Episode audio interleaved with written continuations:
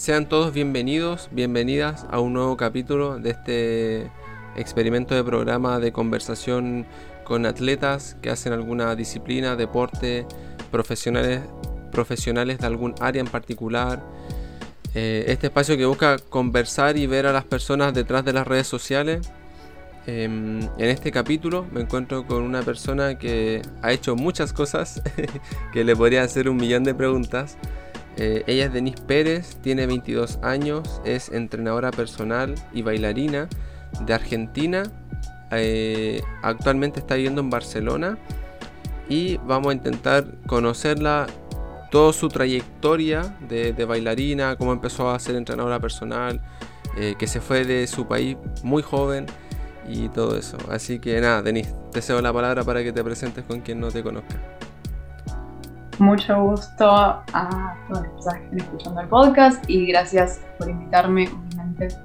Em, y sí, como lo dijimos, una persona bastante multifacética soy, con bastantes cosas de las que hablar, pero bueno, ya me dirás qué te interesa en particular saber. Súper, súper. Eh, nada, para empezar el capítulo, eh, preguntarte un poco tu trayectoria en lo que es el fitness, si se puede decir, o la actividad física. Eh, ¿Cuándo fue el primer acercamiento que tuviste como con el deporte o con, tu relación con la comida? O todo ese tema que tal vez algunos, algunas personas vienen de familia, por ejemplo, que son deportistas y se le inculca de chico eso, u otros que, que derechamente no y que lo aprenden por sí mismos. Bueno, em, en mi familia siempre hubo mucho, mucho el culto al deporte, al movimiento, al ejercicio. Nunca en particular con ninguna disciplina. Siempre mi familia fue muy abierta, siempre me llevó a muchísimos lugares diferentes y siempre hice muchas disciplinas diferentes durante toda mi niñez, digamos. Em, y con la primera disciplina con la que medio me enamoré fue el patín, que lo hice desde chica hasta los, no sé, 11 años que también hacíamos shows de patín, hacíamos presentaciones y demás. Y esto y lo otro, y me empezaron a decir, qué bien bailas, qué bien bailas. Y dije, bueno, voy a ir a una escuela de danza. Y así me empecé a meter hasta que finalmente una profesora de danza en una escuela muy chica de pueblo me dijo como, así de mi barrio, me dijo como, no, realmente si querés dedicarte a la danza puedes dedicarte, pero tenés que como comprometerte a esto y dedicarle mucho tiempo. Y ese fue como mi primer acercamiento con la danza, o sea, de una manera más profesional. Y ahí se empezó a desarrollar todo, todo lo que siguió, digamos. Qué buena. Y por ejemplo, y tú cuando desarrollas, a ver, como este paso desde el patín a la danza, ¿cómo te sentiste? Como, porque igual es como, eh, ya, estoy, es como, estoy haciendo danza, que tal vez era algo que hacía en el patín, pero sin el patín. Entonces, como mm. en lo que es movimiento, que a mí me interesa todo eso, el movimiento, cómo tu cuerpo lo asimilaste, lo aprendiste rápido, cómo fue esa transición. Sí, o sea, siempre, siempre hice danza, durante, incluso durante el tiempo que hacía patín, hacía otros tipos de danza, flamenco, árabe, diferentes cosas. Y realmente cuando, cuando transicioné al ballet no me costó y de hecho una de las razones por las que mi profesora me dijo como ya el patín y ponete con toda con la danza fue porque vio esa, esa cuestión de la, facilidad en el movimiento y realmente me dijo, mira, si, te pones con esto podés lograr algo. Como que lo vio, lo revió en mí de re chica, tenía 12, 13 años en ese momento. Claro. Súper pequeña, qué buena. Y previo a eso, ¿no recuerdas como algún acercamiento a, a otra cosa que te haya llamado la atención? Bueno, sí, algunos deportes, pero nunca nada tan particular como lo fue la danza. También, bueno, hice comedia musical, cosas más teatrales, pero nunca la danza clásica, que fue algo que nunca me lo hubiera imaginado tanto para mi personalidad, pero fue algo que me terminó acompañando como 12 años de mi vida, digamos. Y, y por ejemplo, eso cuando me dices que no te lo imaginas para tu personalidad, ¿por qué? Porque tienes como una personalidad que no va como acorde a alguien que, que baila o cosas así. Mm, porque creo que tiendo mucho a cuestionar y a... tiendo a que a mí me cuesta mucho en general que alguien me diga lo que tengo que hacer sin una razón por la cual es así. es algo que me, como que la justicia en mí dice, no, esto no, no puede ser así. Y era algo que me pasaba constantemente con todas las otras cosas que hice, pero con la danza fue como que me, me encantó tanto y me, me puso como un hechizo que ni siquiera era capaz de rebelarme en contra de un montón de cosas injustas que viví en la danza. Por eso nunca me lo hubiera imaginado para mí. Y creo que nadie tampoco cercano mío se hubiera imaginado que fuera bailar, que pudiera ser bailarina de ballet. Mm. ¿Será por eso que tal vez, porque algo que veo harto como en tu, al menos en tus redes sociales o tu canal de YouTube, que igual lo, lo sigo harto, es como esto de, mm, a ver, por ejemplo, el otro día me acuerdo que estaba viendo un post que habías hecho o una historia que hablabas de que a las mujeres para trabajar el glúteo le decían que hicieran patadas mm. con, un kilo. Y es como que siento que a ti el tema de la injusticia cuando intentan como estafar a la gente también te llega como muy de cerca. Me enoja mucho. Claro, claro. No, no, me, me, como que me pone mal porque, a ver, yo también claramente sufrí por la poca información o por la poca educación de algunas personas y me molesta y me, como que me parte el alma ver gente que realmente se está esforzando para cumplir algo, pero que no le dan los medios. O que es como toda esa energía y toda esa disciplina tirada a la basura al, fin y al cabo. Eso también es algo que yo hice mucho en toda mi trayectoria como bailarina, mucho tiempo tirado a la basura por por ejemplo, no comer suficiente o no descansar suficiente, que son cosas que yo también siempre estoy diciendo en posts y en mi Instagram. Sí, eso me consta, eh, me he dado cuenta de todo eso que intentas como, bueno, lo que creo que cada uno intenta de la disciplina o del movimiento que hace, que las personas que, que lo ven, que no pasen por los mismos errores que uno, que uno pasó, ¿no? Como hacer el, camino hacer el camino como un poco más ameno, si se puede decir. Sí. Mm. Y después de la danza, eh, ¿qué vino? ¿O qué? Porque me imagino que primero lo empezaste a practicar, te dedicaste a eso y después cómo fue este paso, porque me acuerdo que en algún lado también leí que eh, empezaste a enseñar danza también muy joven. Mm, sí. O sea, con el tema del, del, fitness también, que estábamos justo hablando del fitness, quería como meterlo ahora en la historia y es que quizás a los 14 años ya comencé con una planificación con entrenamiento de fuerza para complementar lo que estaba haciendo en mis clases de danza. Que ahí creo que tuve uno de los mejores entrenadores que tuve, que no era un entrenador de danza, no era un bailarín, era un entrenador de, en general de musculación, de pilates y demás, y a mí una de las personas que más me abrió la cabeza con el tema del entrenamiento y recién lo pude entender lo que me decía muchos años más tarde. Y realmente ahí fue cuando empecé a entrenar y empecé a, también a dar clases. También de muy chica tendría 15 años o ni siquiera. Empecé a ayudar en clases y hay como una cosa en mí muy de maestra, de enseñar, como que me sale muy naturalmente dar clases y es algo que también disfruto mucho, sobre todo de danza. Así que bueno, se empezó a dar y la gente disfrutaba de las clases, entonces me pedían más clases y así. Pero sí, eh, el tema del fitness realmente apareció muy, muy como pegado a todo el tema de la trayectoria como bailarina y cómo convertirme en una bailarina profesional realmente. Y dentro de eso, de esa idea para ti eh, de convertirte en una bailarina profesional, ¿qué era para ti? Porque eso es un tema que igual yo lo he conversado varias veces de qué es ser profesional. Es mm. tener un título que me certifique, es eh, tener una remuneración, o sea, que me den que recibir dinero a cambio de algo, es llevar mucho tiempo haciendo una disciplina. ¿Cómo tú lo ves eso y, qué era lo que tú sentías de ya, me quiero hacer una bailarina profesional y tengo que dirigirme hacia esto? Mm. Bueno, en ese momento, por lo menos, era sobre todo el tema de, porque la certificación en la danza realmente, puedes tener una certificación de bailar mal, lo mismo que puedes tener una certificación de entrenador y ser un terrible entrenador, o sea, tener una certificación en estos temas realmente no, bueno, por lo menos yo lo veo así con el tema del movimiento y del cuerpo, de qué le vas a hablar a alguien si vos no sabes moverte, si vos no lo experimentaste en tu propio cuerpo, o sea, de qué, te, te, voy a hablar, por lo menos experimentarlo, no tengo que ser la mejor, no tengo que ser la mejor bailarina del mundo, pero, o la mejor este, levantadora de pesas del mundo, pero tengo que tener una idea de cómo funciona mecánicamente mi cuerpo. Pero para mí en ese momento fue como eh, trabajar en una compañía profesional, ese era mi objetivo, o sea, tener, o sea, que, que ese sea mi trabajo, que ese sea mi vida. Que eso también está muy romantizado porque realmente es difícil llegar a entrar a una compañía donde te paguen por bailar. ¿Y en, eh, cuánto tiempo pasó de que tú te lo planteaste a que lo conseguiste? Más o menos.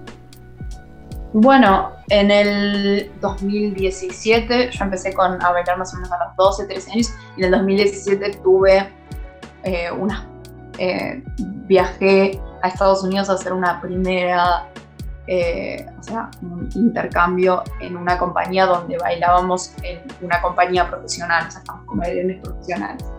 Así que esa sería como la primera vez, evidentemente no me pagaron, pero sí estaba en un ambiente profesional y estaba, o sea, la gente estaba pagando por verme bailar al fin y al cabo. O sea, estos son estos intercambios que son un poco... ¿Y cómo? No, ¿Ah? no. no, que no es muy justo, digo, porque estás bailando gratis prácticamente. O sea, te están usando por la experiencia. Claro, exacto, sí, pero te lo, te lo dicen como un intercambio, ¿no? O sea, Exacto. sí. ¿Y cómo te sentiste tú con ese primer acercamiento a decir, a ver, estoy tal vez alcanzando esto que quiero? Porque eso es, Mm. es un tema, por ejemplo, gente que yo mismo me he visto en esa de hacer un deporte, yo hago parkour hace 10 años, y hacer mis Mm. clases y decir, dedicarme a eso o dedicarme a lo que uno quiere y decir, estas son como las primeras indicios de lo que quiero. Mm. Sí, se, se sintió muy bien, la verdad, estar en el escenario y bailar, pero también te das cuenta realmente todo lo que implica bailar profesionalmente en un ballet, o sea, ballet encima, porque en ese momento yo estaba haciendo ballet. Que danza contemporánea es algo que es lo que, en lo que más me termina inclinando, pero realmente el ballet, lo que es bailar profesionalmente ballet es muy desgastante, muchísimas lesiones y además todo lo que implica en el cuerpo a nivel físico del peso que tenés que mantener es realmente muy poco sano. Y, por ejemplo, me, me interesa mucho porque no, no sé nada de ballet yo, de hecho de baile Mm. sé muy poco. Si me pudieras compartir un poco ese como mundo del ballet, que algo que yo la verdad no, no- no conozco a nadie que haga ballet ni mucho menos, entonces como por qué hay tantas lesiones, como me dice, o el tema del equilibrio, que algo que en el parkour a mí me llama mucho la atención, el tema de controlar el cuerpo para poder equilibrarte y maniobrar bien. O sea, básicamente en la danza, eh, la danza clásica, el ballet, se baila con puntas, que son unas zapatillas que son de yeso o de madera o de diferentes materiales súper duros y tipo, estás parado en la punta de tu pie y todos tus músculos están sosteniendo eso, pero no quita que la posición es una posición recontra insalubre para todo. O sea, el ballet en sí es, es una disciplina muy, muy, muy, muy, que lastima mucho. Incluso aunque uses una buena técnica. Consulta, eh, estás pero estás con el pie cuando estás en punta, Completamente así. no estás con los metatarsos. No, no, no. Ah, estás como con la punta del dedo. Literalmente, sí. Oh, qué complejo. Sí, sí, sí. Qué complejo. Sí, es muy, o sea, lastima mucho. Yo tuve varios, varias lesiones, varios problemas. O sea, no lesiones particularmente, o sea, cosas que se van desarrollando Sí. que no podés evitarlas. Y es, por ejemplo, no sé, el juanete que te sale o diferentes cositas que, bueno, te van saliendo por el deporte, pero llevando pocos años relativamente, porque pensá que, bueno, no sé hasta cuándo querés bailar, hasta los 35, 40 es normalmente lo que baila un bailarín o una bailarina. Si ya a los 18 tenés dolor en los juanetes, Eso, qué un pie pinzado que siempre vuelve, rodillas malas, o sea, Oh, qué complejo. Yo- porque yo siempre, algo que siempre me llamó la atención fue el tema del equilibrio o de esa limpieza que tienen al momento de bailar, pero no sabía Sí. que era tan, tan exigente a nivel físico. sí. Y el equilibrio también es una locura. O sea, pensá que yo entrenaba siete horas diarias, Mm. todos los días, de lunes a viernes. Oh. Es, que es- es mucho, es demasiado. Es muchísimo, sí, sí, sí. Y, y después de eso, en, como para ir avanzando como en, este, en esta línea cronológica tuya, ¿En, qué, momento sucede esto que tú decides eh, irte de Argentina a Alemania, si no me equivoco? Sí, Alemania. Claro.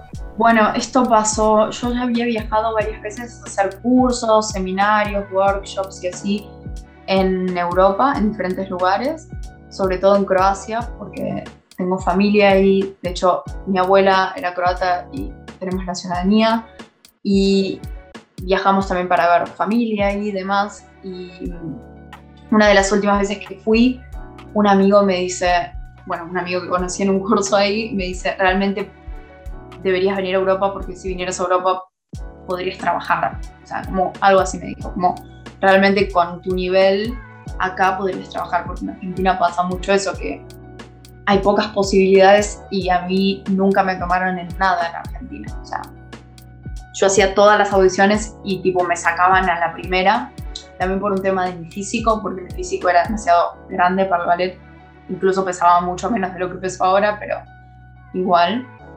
Y como que en, Europa acá tienen como una aceptación o está un poco más avanzado el tema del físico en el ballet. Y por esa razón decidí audicionar para diferentes escuelas y bueno, me tomaron una escuela en el sur de Alemania y por esa razón decidí irme.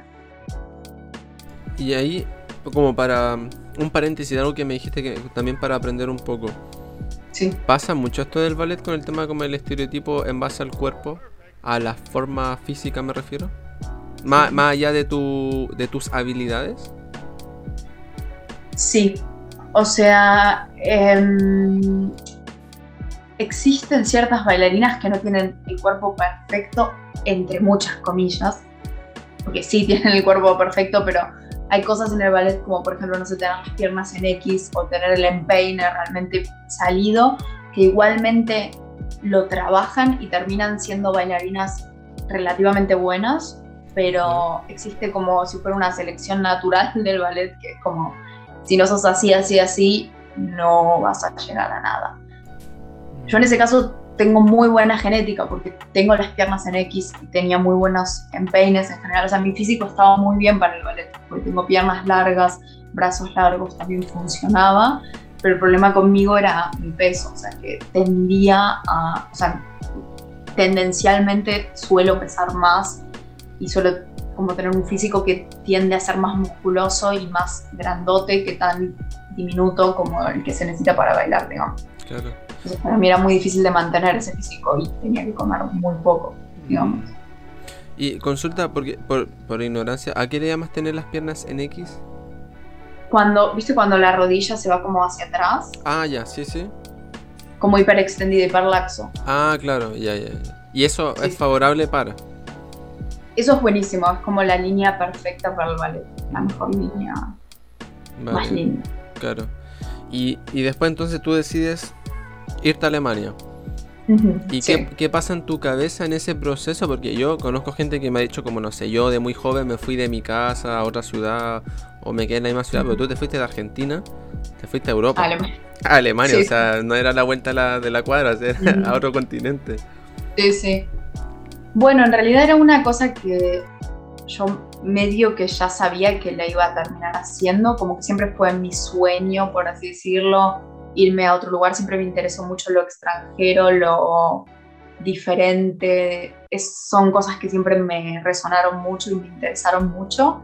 Y sabía que en algún momento me iba a ir, además porque no estaba cómoda con la, cómo funcionaban las cosas en Argentina, en el sentido de la danza sobre todo, porque era lo que a mí más me interesaba, el resto era como, cuando estás tan metido en tu mundo es como, me da igual qué pasa, era como, no tengo tiempo para pensar en esto, estoy, estoy bailando todo el día, o sea, no, no me hables, el único tiempo que tengo lo uso para tirarme en la cama y dormir, em, pero realmente no estaba conforme con la situación mía con la danza, o sea, no estaba conforme que no me aceptaban, que no iba a ningún lado, o sea, era la mejor en todas las clases, pero no tenía ningún nada de trabajo. Y era como, necesito salir de esta situación y bueno, ahí es cuando realmente decidí irme.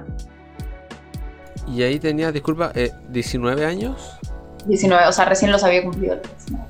Claro, eso fue entonces hace, hace tres años, más o menos. Sí, hace tres años. Claro.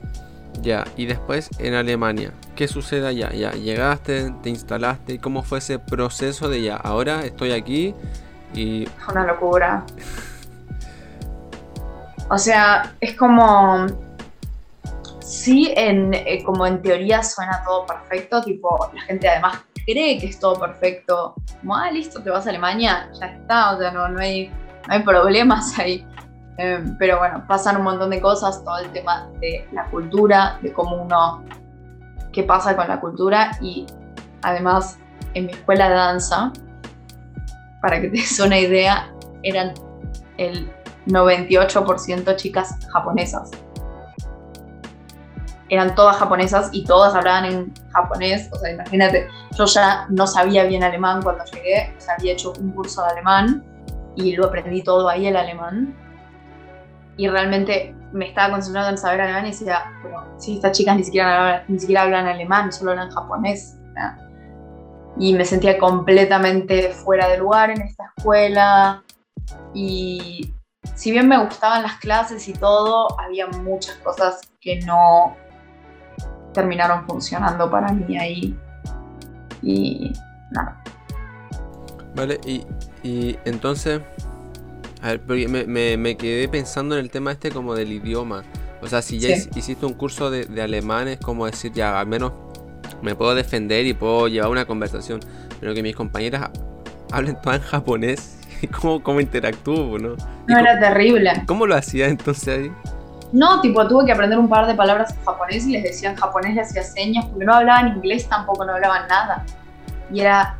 Y aparte, ellas tienen una cultura súper cerrada. Mm no se relacionan con nadie, entonces yo estaba prácticamente ahí sola, era como la oveja negra. Igualmente eso también me benefició porque me terminaron poniendo en un montón de obras y tuve un montón de experiencia a través de ellos que después me terminó dando trabajos grandes, pero en sí fue como la oveja negra, eh, quién sos, tipo, me veía completamente diferente, era como complicado.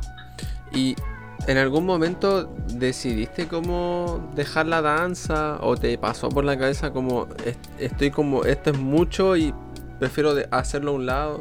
Estando ya ya en Alemania, habiendo hecho ese cambio de, país y todo. En realidad, cuando estaba durante la escuela me di cuenta que realmente la danza clásica no me llamaba para nada. Y me empezó a llamar muchísimo más la danza contemporánea, que la danza contemporánea, para darte un poco de contexto, es como